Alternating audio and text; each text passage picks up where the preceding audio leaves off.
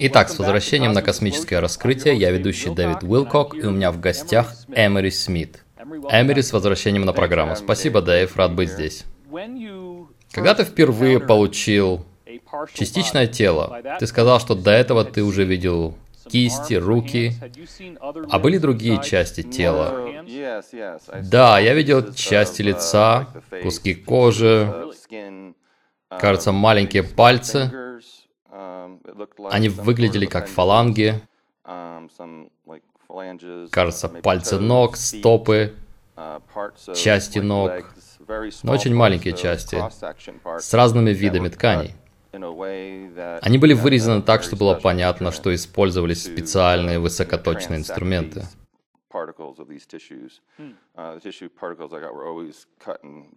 Эти ткани были препарированы очень особенным образом. И, конечно, когда мы получали их, мы тут же начинали свою процедуру, которая всегда была четко расписана для каждого образца. Потом, уже позже, начали поступать целые тела. Туловище с головой или без, целые руки или другие части, даже гениталии и многие другие вещи. У тебя были какие-то специальные хирургические инструменты? Например, у тебя был обычный скальпель или какой-то специальный? Да, там были и обычные хирургические инструменты, которыми все тогда пользовались, но также были и другие устройства, которые были более продвинутые, чем инструменты, которыми мы пользовались в те годы. Там были мощные лазеры и электрокоагуляторы, которыми мы обычно пользовались на операциях, но другого уровня и с использованием других частот. Также был один инструмент вроде ультразвукового скальпеля, и впоследствии этот скальпель таки внедрили в гражданском секторе. Но тогда Тогда я не был знаком с этим инструментом в повседневной работе, я имею в виду, даже в военной медицине тогда еще не пользовались такими ультразвуковыми скальпелями. И мне впервые довелось использовать такой скальпель именно в том проекте.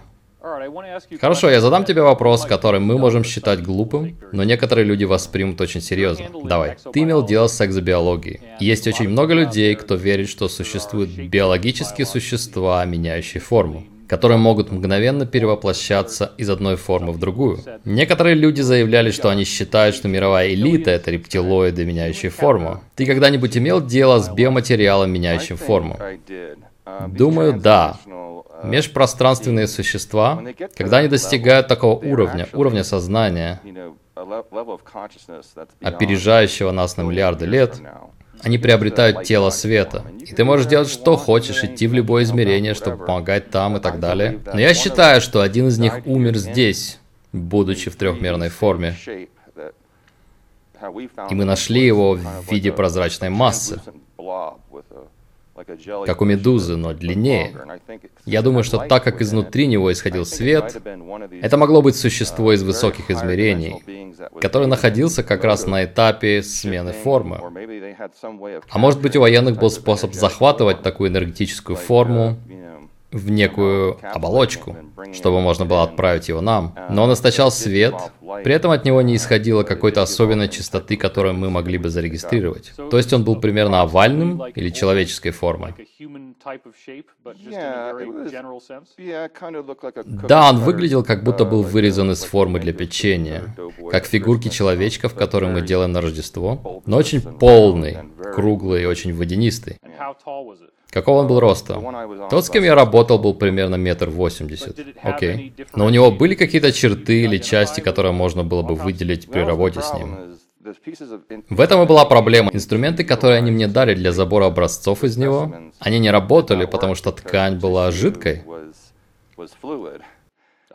Поэтому мы просто взяли обычные шприцы с иголками и специальные устройства для дренажа, забирали совсем небольшое количество жидкости из разных частей его тела. Я не знаю, откуда это существо, кстати, это мой личный вывод. Я не знаю ни откуда он, ни как попал к нам. Впоследствии я узнал больше об инопланетянах и сложил 2 и 2 а также о транспространственных перемещениях инопланетян, как они это делают и так далее. Я полагаю, что снаружи была более плотная мембрана, чтобы удерживать жидкость внутри. Да, она была примерно в сантиметр толщиной, и она напоминала мне очень густое желе. И во время вскрытия оно светилось. Когда я резал его, появлялся свет, как от светящихся палочек. Ого. А потом свет газ, и тогда они сказали мне больше не резать. И взять иголки и дренажные инструменты.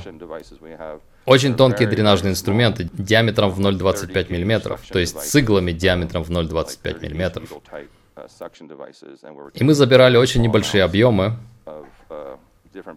из разных частей тела. Насколько вязкой была эта жидкость, как вода или как густой сироп, или... Да, она была как прозрачный кленовый сироп. И внутри были области, которые излучали свет, розовый, пурпурный, желтый. Но это было прозрачное существо. Поэтому я как будто смотрел сквозь прозрачное желе. И из-за этого то, что было внутри, было искажено. Но они не давали нам брать образцы цветной жидкости. Ого. Может, кто-то другой это делал, так как проект был засекречен даже внутри себя, и разные техники выполняли разные его части. А мой уровень доступа в то время был невысоким, поэтому я выполнял очень простые процедуры. Я думаю, для людей, которые смотрят это, будет трудно просто взять и поверить, что ты не пробовал задавать вопросы о том, что это за существа, откуда они взялись? Нет, нет, я подписал очень увесистый документ на эту тему. Я примерно знал, на что иду. Я, конечно, думал, что буду работать с телами солдат, но это было другое, и когда все зашло достаточно далеко, я осознал, насколько это было серьезно. Я также слышал историю, не знаю, были ли они правдой, что те, кто работал там и начинал болтать, очень быстро исчезали.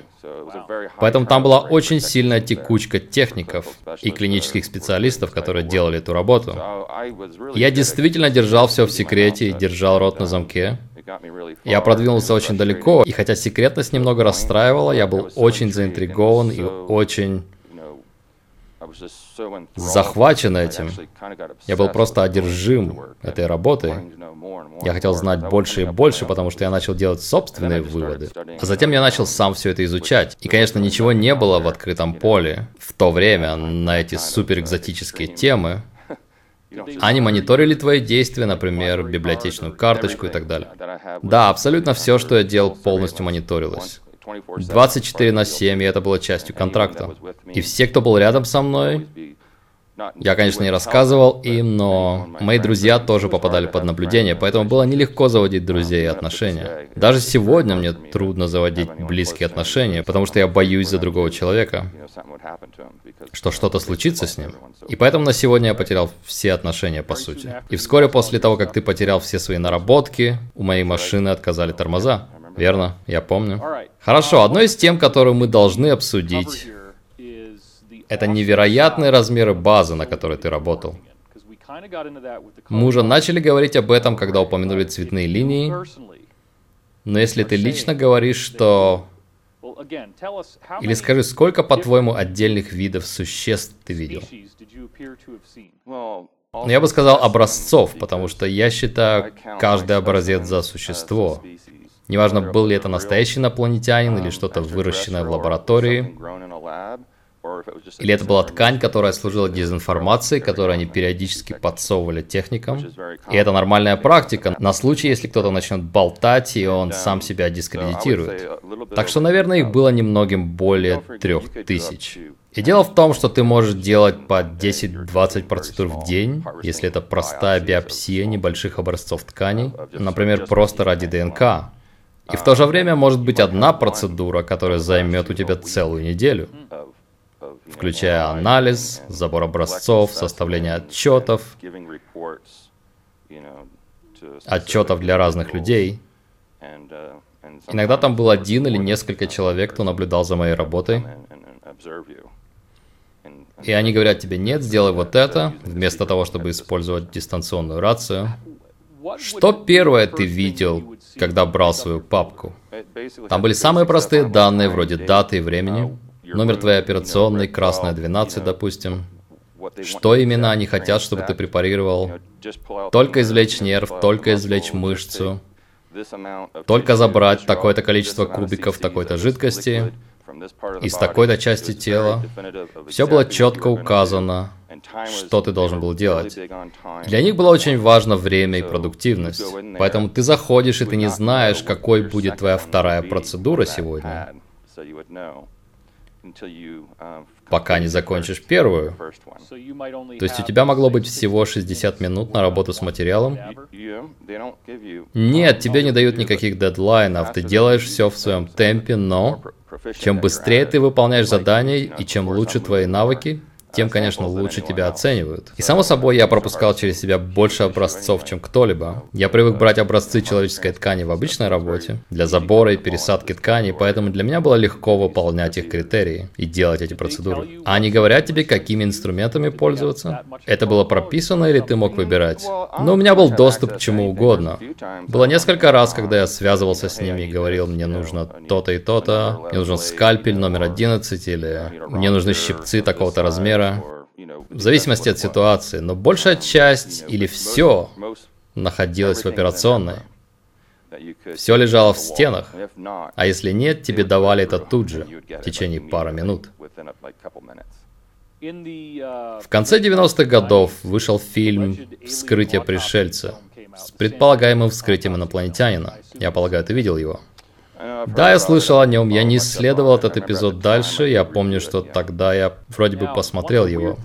И одна из странных вещей в этом фильме это то, что... И, конечно, до сегодняшнего дня не утихают споры среди уфологов, было ли тело настоящим или мастерски изготовленной подделкой. Но одной из странных вещей было то, что они снимали черную пленочку с глаза. О, да, я видел это. И можно было заглянуть внутрь головы. Да, да, конечно. Многие инопланетяне, чьи головы и черепа я обследовал, имели такую пленку поверх глаз. Если, конечно, кто-то уже не снял ее до меня. И она не всегда черная или зеленая, как мы слышим. Это может быть любой цвет. Я видел фиолетовый, я видел розовые и другие. Но эта пленка всегда там есть. Это всегда или пленка, или какое-то покрытие поверх глаза. И она всегда четко повторяет форму глаза, на которой она наложена. Будь то глаз в форме ромба, или трапеции, или шестиугольника, или круглый. Поэтому глаза у них не всегда круглые. Но пленка всегда была наложена на них. Так мы получили свои технологии ночного и инфракрасного видения. Через реверсивное проектирование вещей, взятых у инопланетян, еще в ранние годы военно-морской разведки. Я слышал, как генералы говорили, как они снимали с них эти пленки, которые были и светособирающими, и светоподавляющими. И это не был биоматериал, кстати. У них была функция, как у Google Glass, как дисплей для глаза, с информацией, которую они могли видеть. Нет, я уверен, что эти существа, раз они были здесь, им уже все телепатически проецировалось в сознании мозг. Так что я уверен, что у них не было никаких супершлемов или кресел, куда они садились или что-то получали. Такого просто не существует. Когда я вижу эти корабли, которые показывают в сериалах, они показывают кабины, все эти кнопки, я такой, вау, они понятия не имеют. Ты видел существ, в которых были вживлены какие-то технические компоненты? Да. И что это было? Да, не только техника внутри тела, но также и снаружи я видел очень аккуратные части, которые выходили из головы шли в рот и нос из задней части головы. Я находил множество цилиндров внутри тела, которые было видно на рентгене. Но мне никогда не разрешали вытаскивать или даже трогать их. Я не знаю, зачем они были. Это всегда были цилиндры. Как баночки для витаминов, примерно такого размера. Точнее, такой же формы, но разных размеров. И иногда в разных местах в теле. Я не знаю, поместили ли их наши, или они сами ими пользуются, чтобы, может быть, общаться с нами.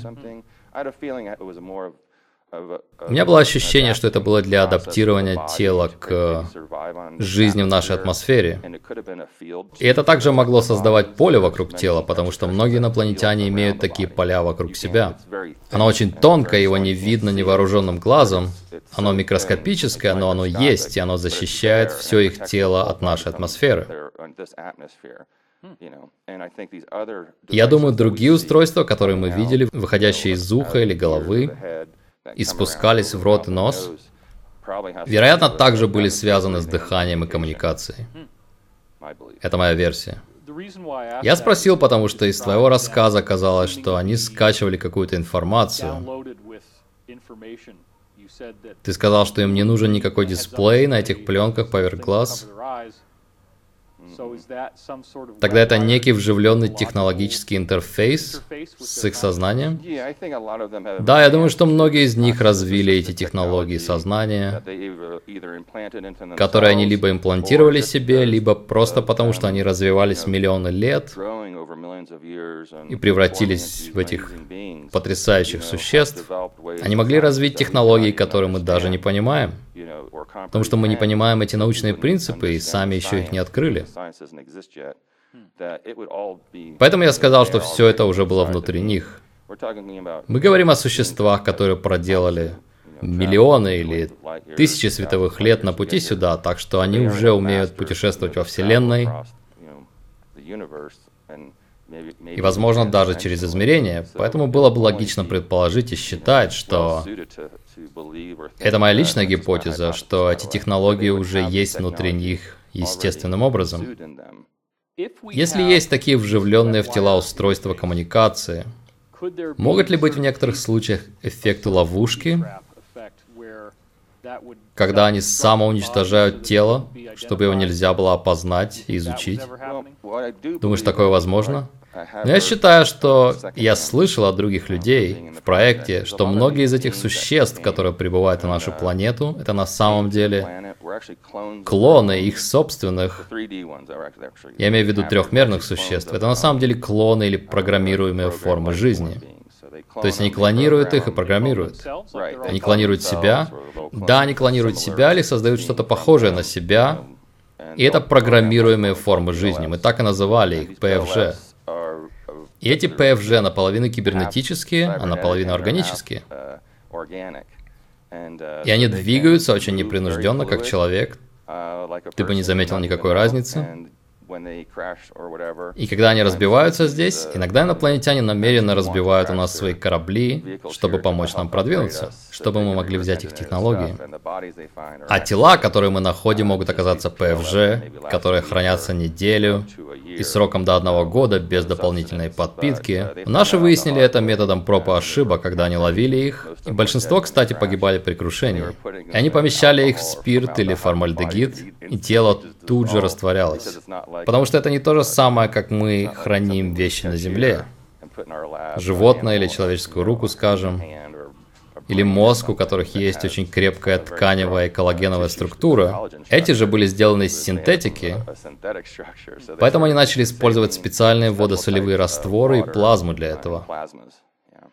50-ю годовщину крушения в Розвелле в 1997 году полковник Билл Корсов выпустил книгу под названием «На следующий день после Розвелла». И одно из свидетельств этой книги говорит, что существа с крушения в Розвелле, что наше правительство ничего не поняло, потому что внутри них была прямая трубка от пищевода до самого ануса. Да, и никакой пищеварительной системы. Именно. И как это связано с темой ПФЖ? Именно так и выглядит ПФЖ. Это их устройство. Я сам работал с клонами из ПФЖ. У них нет никакой пищеварительной системы, но у них есть какой-то электрический заряд, который держится какое-то время, который позволяет мышцам и остальному телу работать, а также отправлять данные тем, кто послал их сюда. Им не нужно. я не знаю точно, для чего эта трубка, но я прекрасно знаю, о чем он говорит. Мы видели эти трубки, и может быть им таки нужно что-то принимать внутрь, потому что мы видели несколько таких трубок, которые отходят от главной трубки, как ветви дерева. Да, но они никуда не ведут, они просто уходят в эту губкообразную ткань, состоящую из мышц, и сухожилий. И туда же вживлен какой-то металл. Или что-то вроде экзо, а точнее эндоскелета, который поддерживает их жизнь на время миссии. Я думаю, что каждый из них создается для конкретной миссии, будь то крушение в океане, чтобы дать нам какие-то технологии, или просто чтобы собрать ромашки у нас в поле. Генетический материал для создания ПФЖ, его выращивают или берут от какого-то существа? Откуда берется этот биоматериал? Ну, в отличие от Земли, где мы выращиваем клонов и гибридов, Инопланетяне формируют их через гармоники и частоты и звуки. Так что они могут сделать что угодно. Клетки или синтетические клетки. Я убежден, что они синтетические, исходя из информации, которую я собрал. И, кстати, я никогда не видел синтетическую клетку под микроскопом, но просто из докладов, которые я видел, и вещей, которые я видел невооруженным глазом, я могу сказать, что ткани были неорганическими, а созданными для какой-то специальной цели. Точно так же, как сегодня врачи могут вставить тебе кусок синтетической ткани для замены сухожилия, например, или укрепления сосуда. Мы постоянно вставляем искусственные сосуды людям. Давай проясним все же, даже если это синтетические клетки, им все равно будут нужны аминокислоты и другие вещи, связанные с жизнедеятельностью. Верно, верно. То есть они не из пластика. Да, я имею в виду, что это гибрид синтетики и органики. Но это и не то, и не другое. Потому что из того, что я слышал из вторых рук, в них нет митохондрий, в них нет ДНК. Но клетка работает, как должна работать. Странно, да, очень странно. Если нет митохондрий, откуда она берет энергию?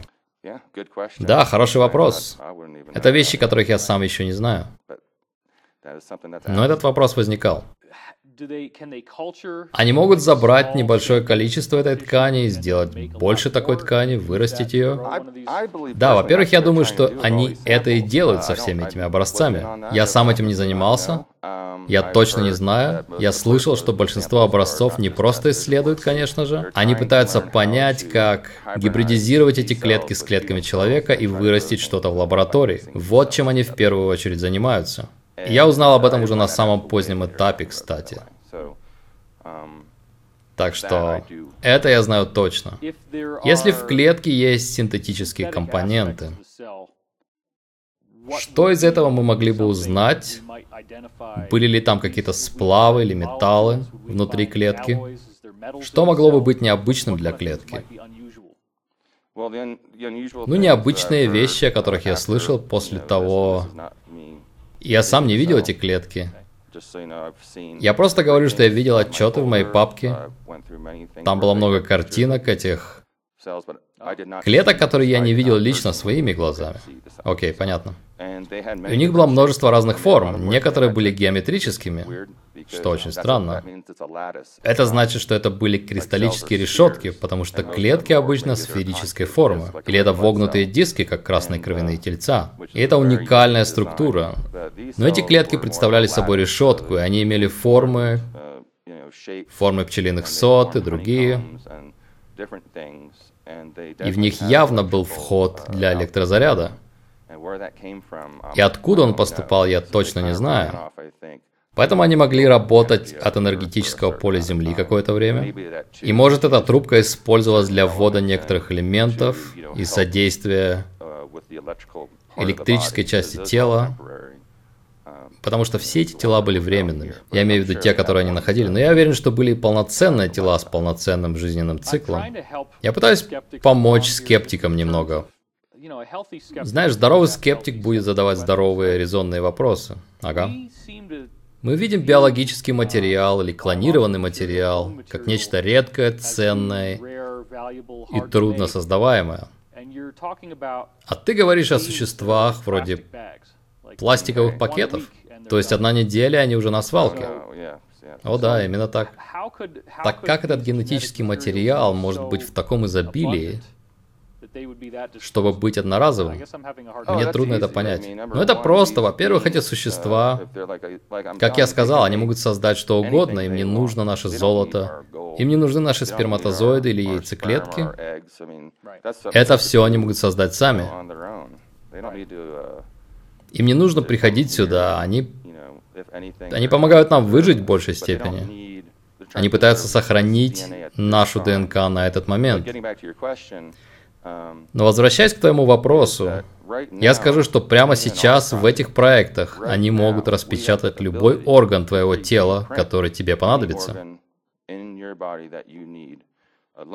Легкое без проблем, сердце без проблем, с твоей ДНК с твоими клетками, взятыми из ткани твоего разрушенного или мертвого органа, или даже другой части тела. Потому что внутри ДНК есть все части твоего тела. Да, конечно. И вот что классно, можно открыть ДНК и сказать, о, вот сердце Дэйва, ввести его в компьютер, и принтер распечатает твое сердце, и они сделают тебе пересадку твоего же сердца но уже более молодого и сильного, более свежего. Я хочу поделиться кое-чем, что мой инсайдер Джейкоб рассказал мне. И это вот что. Мы сейчас считаем, что нервную ткань нельзя восстановить. Но у него были отчеты о людях, которые получали катастрофические травмы спинного мозга, и что даже когда нервные волокна полностью отмирали, сгнивали и впитывались обратно в тело, они могли поместить какую-то штуку в основание черепа, в шее, и что нервы снова вырастали внутри тела, человек полностью восстанавливал все свои функции. Совершенно верно. И даже с более примитивными методами, как забор стволовых клеток из жира, костного мозга и крови, мы видели потрясающую положительную динамику у больных людей, параличом всех конечностей, и людей с другими тяжелыми травмами спинного мозга. Итак, неврологически мы можем вырастить любую клетку. Нет ничего, что мы не могли бы вырастить. То, что это невозможно, это обман, а правда в другом. Если ты говоришь, что любую часть тела можно вырастить, я полагаю, что если кто-то теряет руку, ее также можно вырастить. Все ушло даже дальше. Если у меня есть образец твоей ДНК, которая не до конца распалась, не полностью погибла, мы можем даже просто взять эту ДНК и полностью восстановить тело, потому что в твоей ДНК также записан весь опыт твоей текущей жизни, как на жестком диске. И ты по-прежнему будешь собой. То есть мы можем заново вырастить твое тело целиком. А понадобится ли какой-то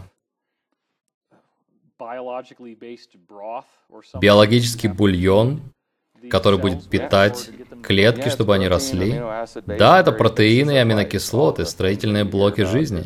И все, о чем ты слышал. И компьютер знает, когда добавить туда коллаген для создания остеоцитов и остеокластов и всех остальных клеток в теле, чтобы восстановить его. И иногда возникают ошибки в принтере, такое бывает. Но он тут же заполняет пустое пространство нужными клетками, и это потрясающе. И это большие резервуары, где можно полностью вырастить тебя заново, если необходимо. У нас осталось всего пару минут, но я хотел спросить вот о чем. В предыдущих выпусках ты говорил, что видел нечто похожее на трехметрового рептилоида, идущего под конвоем. Да.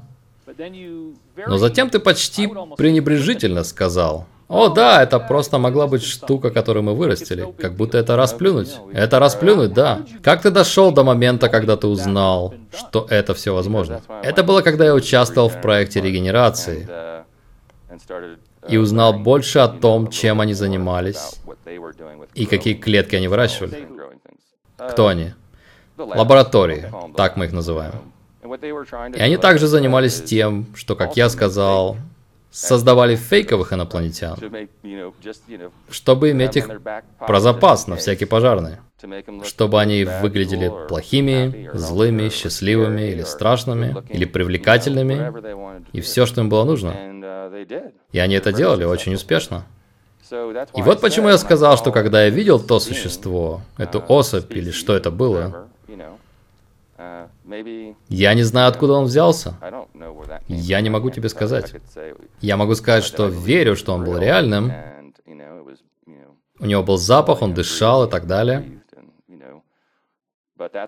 Но такими же могут быть и программируемые формы жизни. ПФЖ это то же самое, их выращивают для определенных вещей, задач. Не называя конкретных имен, я расскажу историю об одном из наших бывших президентов. И идеи того, что их можно клонировать.